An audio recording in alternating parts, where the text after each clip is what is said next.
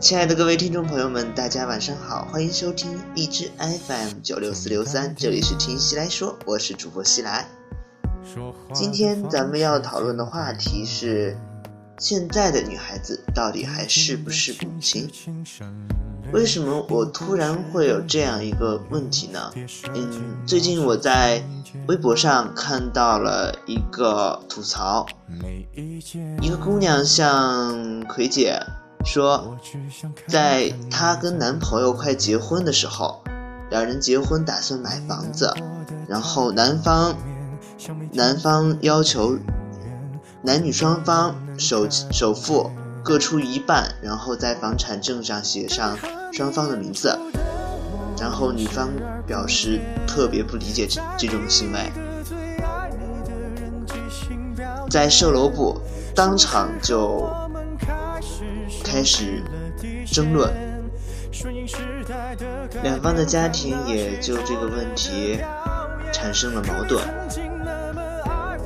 女方在质问男男方说。难道认为女女人嫁给他儿子是要倒贴的吗？在刚看到这道题的时候，我感觉这个理解能力稍微有一点缺缺弱，然后我就去打算去评论里面抄一抄答案。然后我看到评论里面说，评论里面提到了很多观点，有的人认为。男方提出房款一人一半，婚房写两个人的名字是一个特别好的建议。一个是可以降低男方买房压力，也可以保障女方的权益。如果是不幸离婚的话，女方可以在这个方面获得一些补偿。其次，女方希望在不写自己名字前提下，男方独自买房，其实也没问题。反正不写你名字，但是男方不愿意出也没有错。然后，有的人认为，有的人啊，我觉得这个应该是一位姑娘，因为她，她说，毕竟在世俗婚姻里，女方立场比较吃亏，女的为男的生儿育女变黄脸婆，男的却要什么都 A A 制，分得非常清楚，不如孩子你也生一个，我也生一个。家务你一半我一半然后在看过下面的答案之后，还是有很多问题。家务难道不是一人一半的吗？然后我再继续看这个故事之后，后面说，后面托主博主给这位姑娘算了一下双方的经济情况，然后得出。男方工作至今的存款是不够付首付的，然后女方非常理所当然的说：“儿子结婚，父母不是应该存钱为儿子买房吗？”看到这里这道题，我基本上就大概知道什么套路了。首先。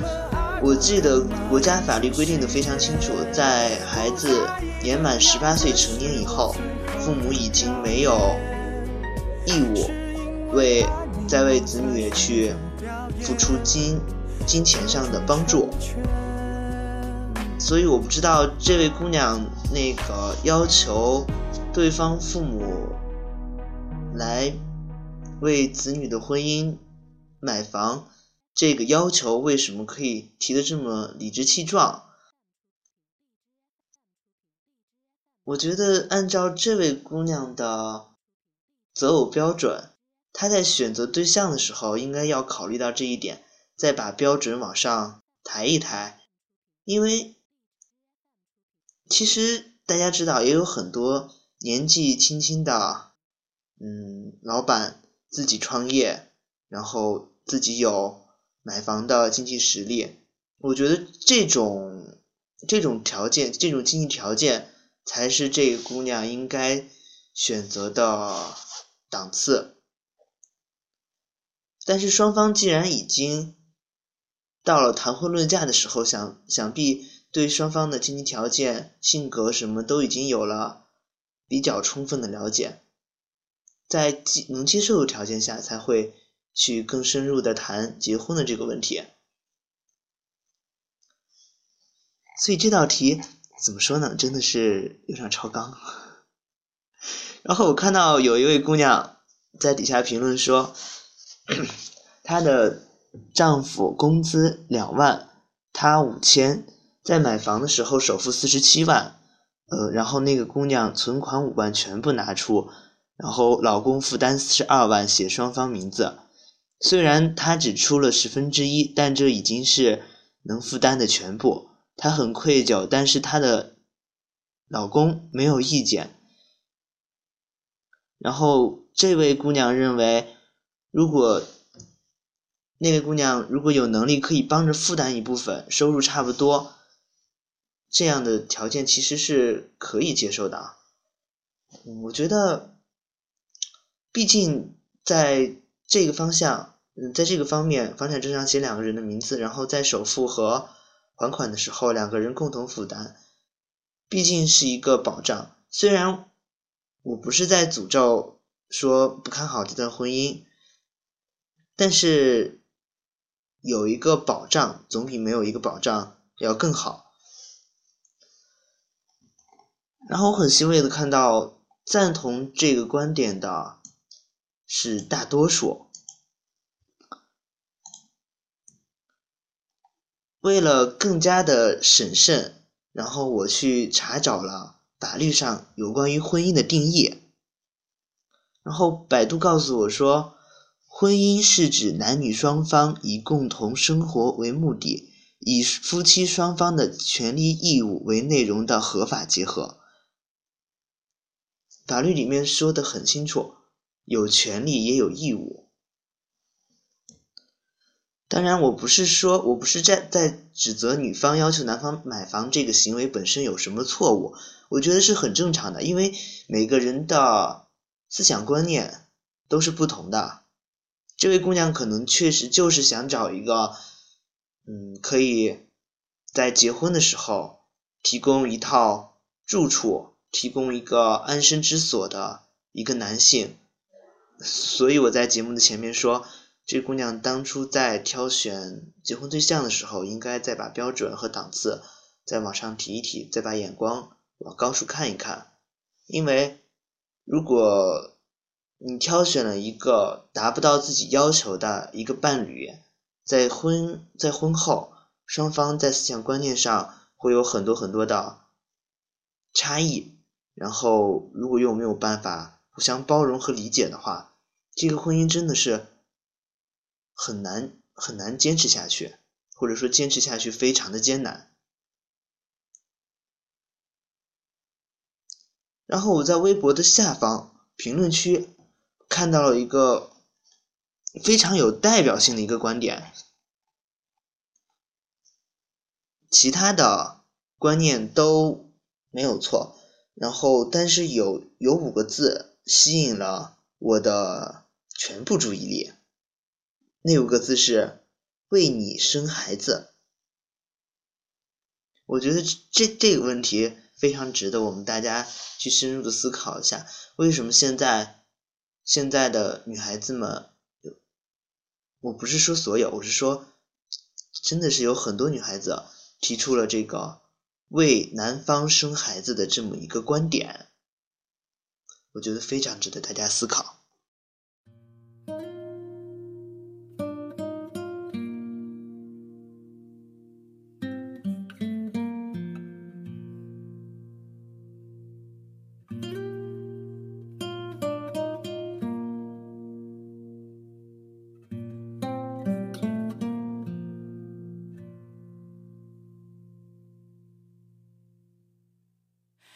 街灯一盏一盏苏醒，怀念一盏盏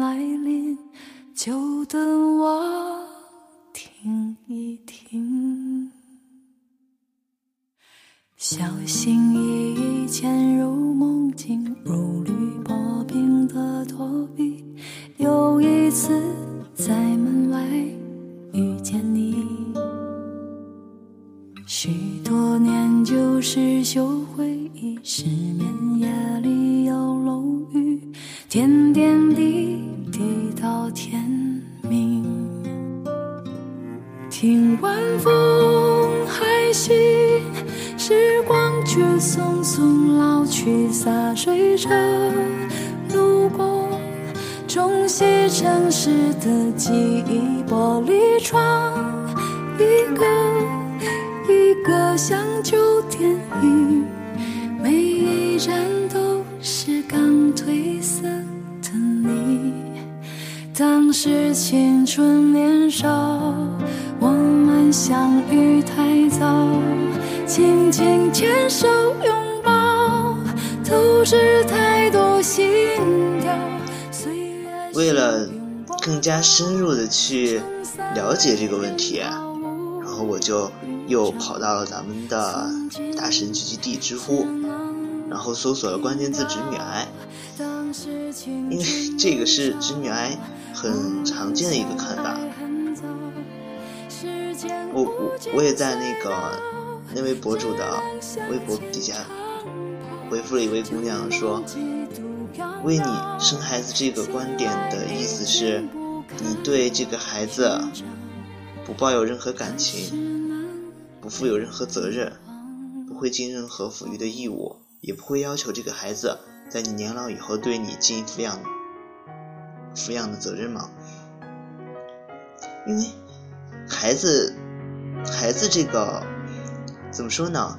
在传统的观点里面，是血脉的延续，是爱情的结晶。但是现在生活中，已经很相对于以前的环境来说，已经非常宽松了。大家知道，有很多很多家庭都是丁克家庭，甚至是。会领养一些孩子，大家难道生孩子？难道生了孩子以后，这个孩子已经跟你没有关系了吗？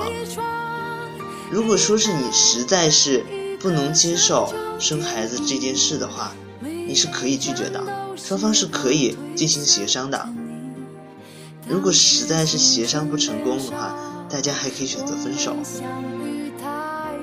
这个问题永远不是在于他要求你做什么，而是在于你接受了这件事情。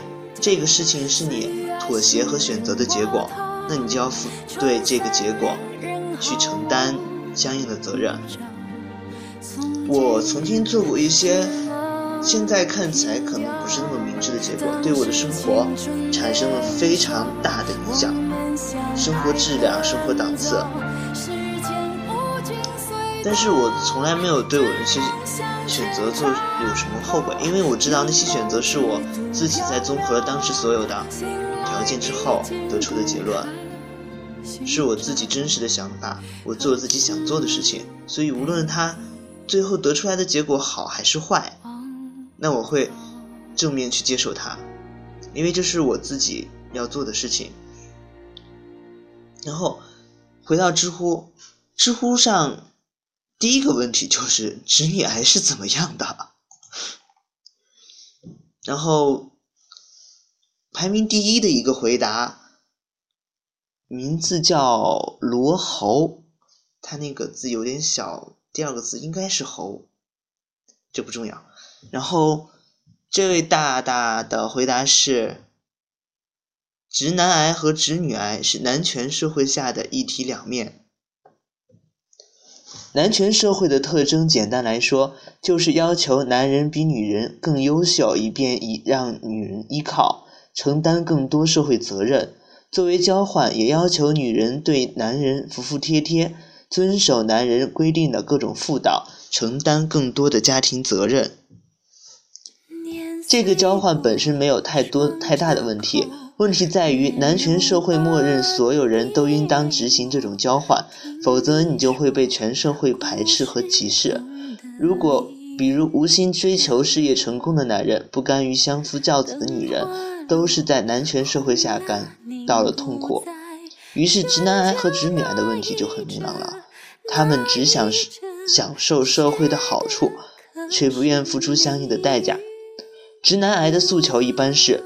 即使男人再失败再屌丝，女人也要根据传统糟粕顺顺从男人，即使现代大多数男人已经养不起家庭主妇，女人也要一边工作赚钱，帮男人分担社会责任的同时，却不能减轻半点家庭责任。直女癌的诉求则恰好反过来：男人必须有车有房，而且对我忠心不渝，让我一辈子安心依靠。赚钱养家都是男人的天职，同时你还不能把我关在家里相夫教子。虽然我经济不独立。但生活上的独立自由是不能差一点半点的，所以本质上，直男癌和直女癌都是在男权社会的游戏规则上相互讨价还价。这几年，直女癌还还延伸出了一一个变种，叫女权癌，又名中华田园女权。女权癌表面上打着反男权社会的旗帜。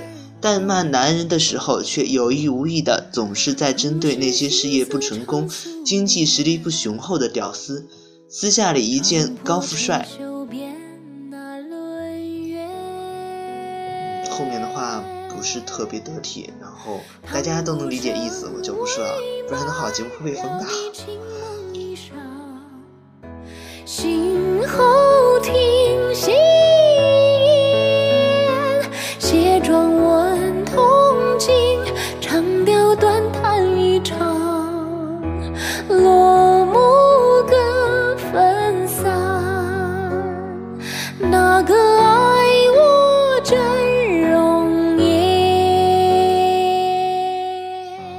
下面一个叫欲望优的网友说：“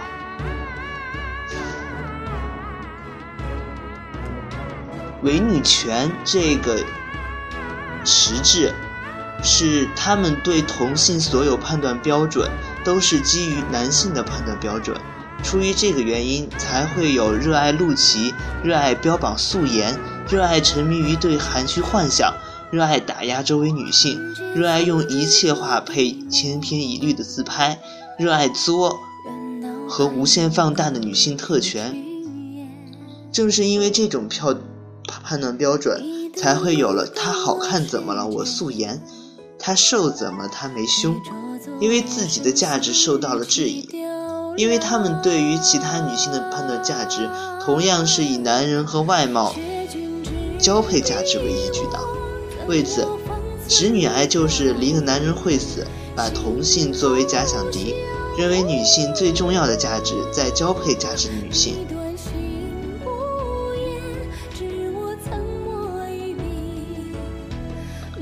记不得在哪里看到这样一句话：一部分面目不清的男性把所有女性都放进一个圈里，定下规则，要顺从，要依赖，要美貌，要年轻。想任意挑选，一部分女性早早就破墙而出，冷眼看着，凭什么？另一部分则欢喜地跳起来。她老了，她肯定整过容，她是女博士，她怀过，她怀过孕，我可没有。直男和癌和直女癌的人，伤害的矛头都指向女性。当鼓声未满，扰你轻。心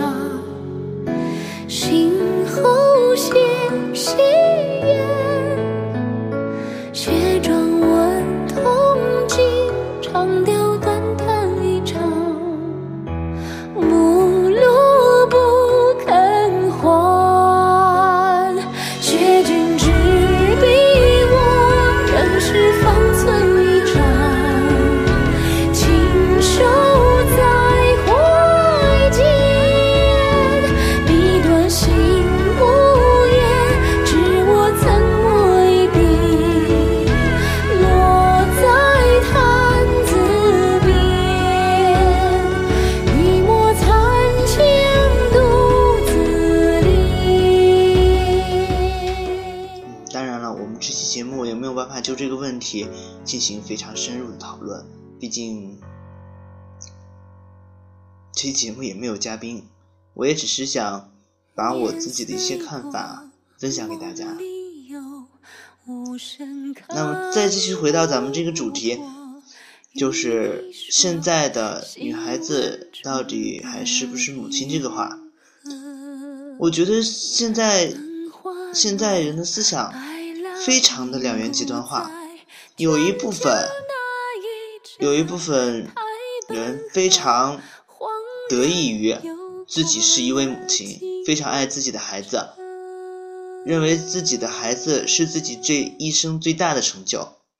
而有一部分有一部分女性认为孩子是社会强加给自己的一种负担，就像那些在回答里面说替别人生孩子的那些姑娘们，哎，我有一句话不知道当讲不当讲，反正你们在这里也反对不了，所以我想告诉你们，如果你们真的秉持的是这种想法的话。那么，我希望你以后在对你孩子去在教育你孩子的时候，不要去再去强调自己当初为了生下他承受了多少痛苦，付出了多少艰辛，因为他出生的这个结果是你与你丈夫进行利益的等价交换、妥协的结果。你所承受的那些苦难，都已经得到了补偿。那你在对你的孩子自称的时候，就不应该自称为一位母亲，而是一位活体子宫、人体生育器、卵子提供者。反正不是一位母亲。我一直认为，在对一个人或者一件事情。在做评价的时候，一定要审慎一些。人丑就要多读书，在无知的时候多去看一些智慧的结晶，对提高自己的思想道德水平非常有帮助。一些非常站不住脚的理论，你在说出来的时候，只会为大家增添笑料，只会拉低你这个人的档次和品格。如果你只能，你是这种秉持的是这种思想，那你以后的另一半最好也要找一个拥有相同思想的一个对象。我觉得大家在结合或者说在寻求另一半的时候，三观一致一定是一个非常重要的标准。当然，有的人会说互补。在理解和包容的前提下，但是这个理解和包容它是有限度的，因为每个人都有自己的世界观、价值观，都有自己的底线。所有的理解和包容，一定是在他自己生活的那个圈子里面。如果说双方分歧太大，那最后的结果一定是不会很圆满。所以，为了大家的幸福着想，大家在。找对象的时候，还是要多多考虑一些比较深入的事情，多去考察一些思想上。所以说，大家，我我，所以我一直认为，人生生在世上，要么要做一个有意思的人，要么做一个有意义的人。如果两面都不占。恕我直言，你这一生估计只是社会的一颗螺丝钉，一颗随时随处可见的小石头，真的是没有什么意义。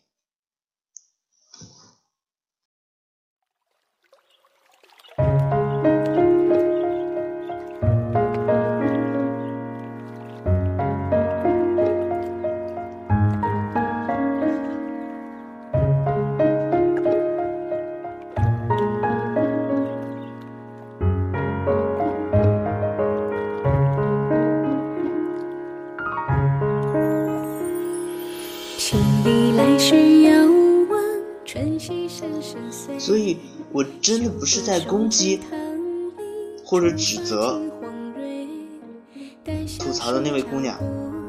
她所说的，她想要男方自己独立去供房，然后对于房产证上有没有自己名字这件事情，没有什么特别的要求。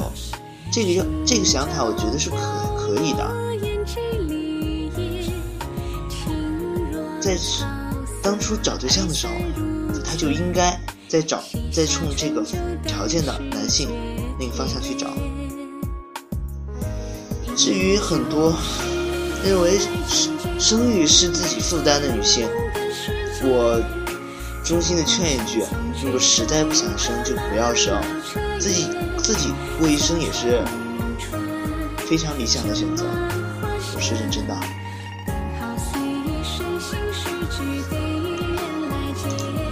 当然，直女癌是这个样子，直男癌同样也要受到这样的的评价。我希望大家都可以多读书。当然，我为什么今天特意做一期节目来明着是在说女性生育方面的问题？在说女性对自我定位和认知的问题，实际上是在指责一些直女癌的一些不是特别好的一些习惯和行为。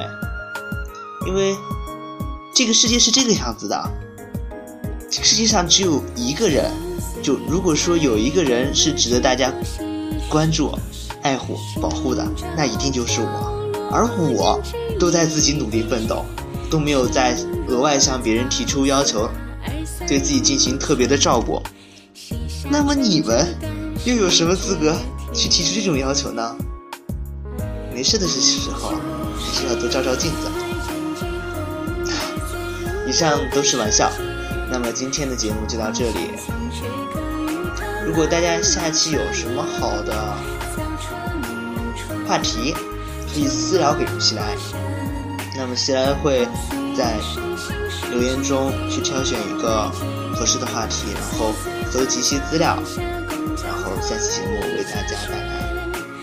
那么这期节目就是这样，听西来说说给西来听，希望大家生活愉快。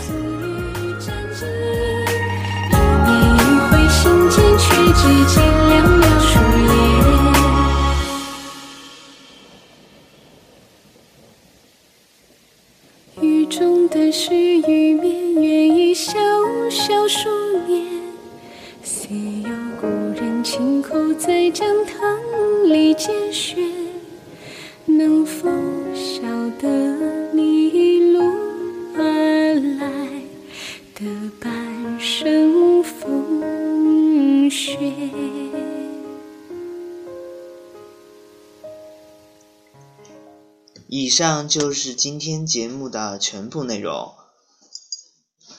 欢迎大家关注西来的新浪微博“卖笑为生”的西来。当然，说到这里，我一定要吐一个槽。我发现啊，虽然每天新浪微博都在通知我有新粉丝，但是粉丝数量从来没有涨过。大家一定是商量好的，你关注我取消。我希望大家不要套路这么深。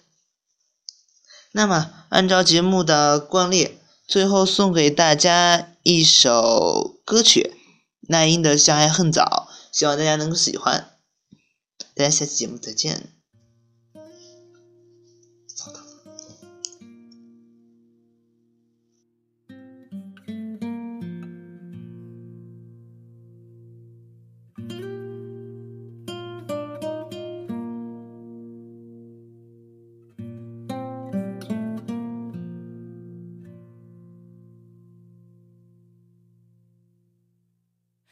街灯一盏一盏苏醒，怀念一盏盏来临。就等我听一听，小心翼翼潜入梦境，如履薄冰的躲避。又一次在门外遇见你。许多年旧事旧回忆，失眠夜里有楼雨，点点滴滴到天明。听晚风还行，时光却匆匆老去，洒水车路过冲洗城市的记忆，玻璃窗，一个个像旧电影，每一站都是刚褪色的你。当时青春年少，我们相遇太早，紧紧牵手拥抱，都是太多心跳。岁月汹涌波涛，冲散恋人毫无预兆。从今只能凭吊当时青春年少，我们相爱很早。时间无尽隧道，只能向前长跑，旧梦几度飘渺。醒来已经不堪寻找，何时能